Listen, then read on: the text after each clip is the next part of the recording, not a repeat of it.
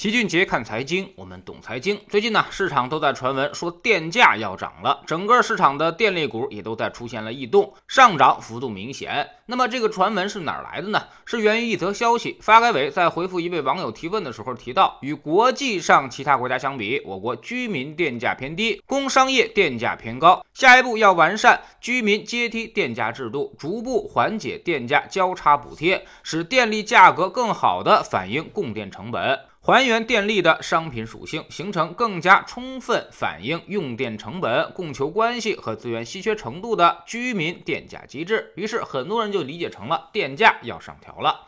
电价呢，这就相当于一切生产生活的基础能源。电价可以说是牵一发而动全身。现在的电价基本分为两个部分，一部分是居民用电，普遍呢是四到五毛钱一个字儿，有的地方可能会更低。但是有一个阶梯的设置，居民月用电量分为三个档次，第一档呢二百三十度以内维持现行电价标准。第二档是二百三十一度到四百度，在第一档电价的基础上，每度电加价五分钱。第三档呢，高于四百度的部分，在第一档电价的基础上，每度加价三毛钱。这么设置就是鼓励大家节约能源，惩罚用电大户。另一部分呢，就是工业用电了，这个价格就比较贵了，大概是一块到一块二一度电，是居民用电的两到三倍。各个地方以及各个阶段是不同的，比如低谷时间段的电价就会非常便宜，甚至低到三毛钱以下。发改委的意思就是说，居民用电便宜了，而工商业用电贵了。未来要缓解电价价差补贴，也就是说让电价均衡一点，居民电价要上调，而工商业电价下调，争取把它市场化，反映发电企业的成本变化。一直以来，我们都有一种说法，就是市场煤计划电，电价是固定的，而煤价却在市场化的波动，所以搞得电力企业是经常亏损。那么为啥不能市场化呢？说白了就是两个字儿：民生。一旦让电价市场化波动了，那么物价的波动范围。就会非常的大，比如前一阵儿煤炭价格大涨了近一倍，如果电价跟着大涨近一倍，那么社会上方方面面的成本估计都得大涨，这个影响就太大了，所以必须要给予阻断，让电厂来承担所有的压力。但问题也同样明显，每发一度电都在亏损，那么电厂的积极性就会变得很差很差，结果就是造成了电力供应不足。现在很多的火电设备其实都已经闲置了。那么问题来了，这些矛盾到底该怎么解决呢？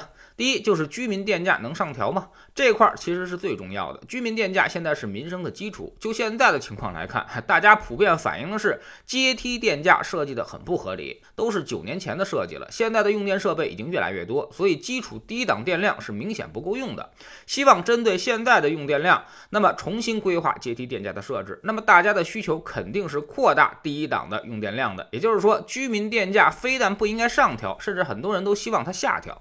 毕竟二百三十度电，夏天开开空调估计就没了。微波炉、电烤箱、电视机也越做越大，甚至有的呢还要给电动车充电，这些都是最近几年的新的用电需求。大家普遍反映的是电价跟不上我们现在生活水平的提高。第二，如果居民用电涨不动，那么工业用电也不可能进行调整。工业用电现在本身就是一个比较贵的情况。曹德旺甚至曾经吐槽说，美国的电费是我们的一半，这直接关系到工业企业的成本，所以它肯定是不能再加了。如果降价，那么居民电价不动，那么电力企业恐怕就会亏损更大了。所以这条路好像也走不通。第三呢，就是从电力的结构来看，其实电厂也不希望电价进行调整，因为现在工业用电占了百分之七十，而居民用电呢比例过低，那么也就意味着工业用电降一毛钱，居民用电就得加两到三毛钱才能够维持现状。而这几乎是不可能的事情。如果同比例的降低工业用电和提升居民用电，那么电厂肯定是亏得更多的。所以，经过老齐的这一番分析，你大概就能看出来，这个矛盾现在是一个死结，基本上很难解开。理论上应该上调居民电价，下调工业电价，但是必然会引起非常大的社会情绪扰动，最后是谁都不满意。那么你现在能做的就是调整阶梯，让四百度以上的高耗能家庭多交电费。但这个呢，其实也是杯水车薪，麻烦不少。收益十分有限。比如人家说了，我们家五口人住在一起，电费多是很正常的。你凭啥让我多交那么多钱呢？然后你还得根据具体家庭的情况进行核实，最后还得给一个一户多人口这种情况给出更多的照顾，所以非常非常的麻烦，也存在巨大的漏洞。鉴于此呢，老齐认为电价其实现在根本就不具备调整的空间。现在调电价是费力不讨好的事儿，未来电价的调整必须只能下调而不能上调。如果下调不动，那么就基本上不可能调整。整了，特别是居民用电这一块不存在上调的可能，也没有这个必要。电力不够有三种方法可以解决，也是我们之前在知识星球粉丝群里面经常提到的：一是优化能源结构。比如那些比特币的挖矿企业肯定要大规模的关停。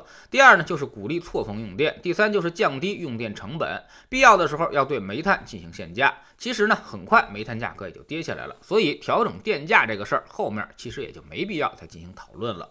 在知识星球秦杰的粉丝群里面，我们昨天分析了另外一条非常重要的新闻，那就是关于猪肉收储的。发改委收储会托起不断下跌的猪肉价格吗？养猪企业大涨。能够说明猪周期到底了吗？是否有了逆向布局的机会呢？我们总说投资没风险，没文化才有风险。在这里，我们不但会给你鱼，还会教你捕鱼的技巧。在知星球老齐的读书圈里，我们昨天开讲俞敏洪的创业故事。我曾走在崩溃的边缘。前几年呢，有个电影叫做《中国合伙人》，说的呢就是新东方的故事。但是俞敏洪却说这些都是徐小平瞎编的，跟真实情况完全不符。那么真实的俞敏洪到底又是怎么开始起步的呢？喜马拉雅的小伙伴可以在 APP 顶部搜索栏直接搜索齐俊杰的投资书友会，老齐每天讲的市场策略和组合配置，以及讲过的书都在这里面。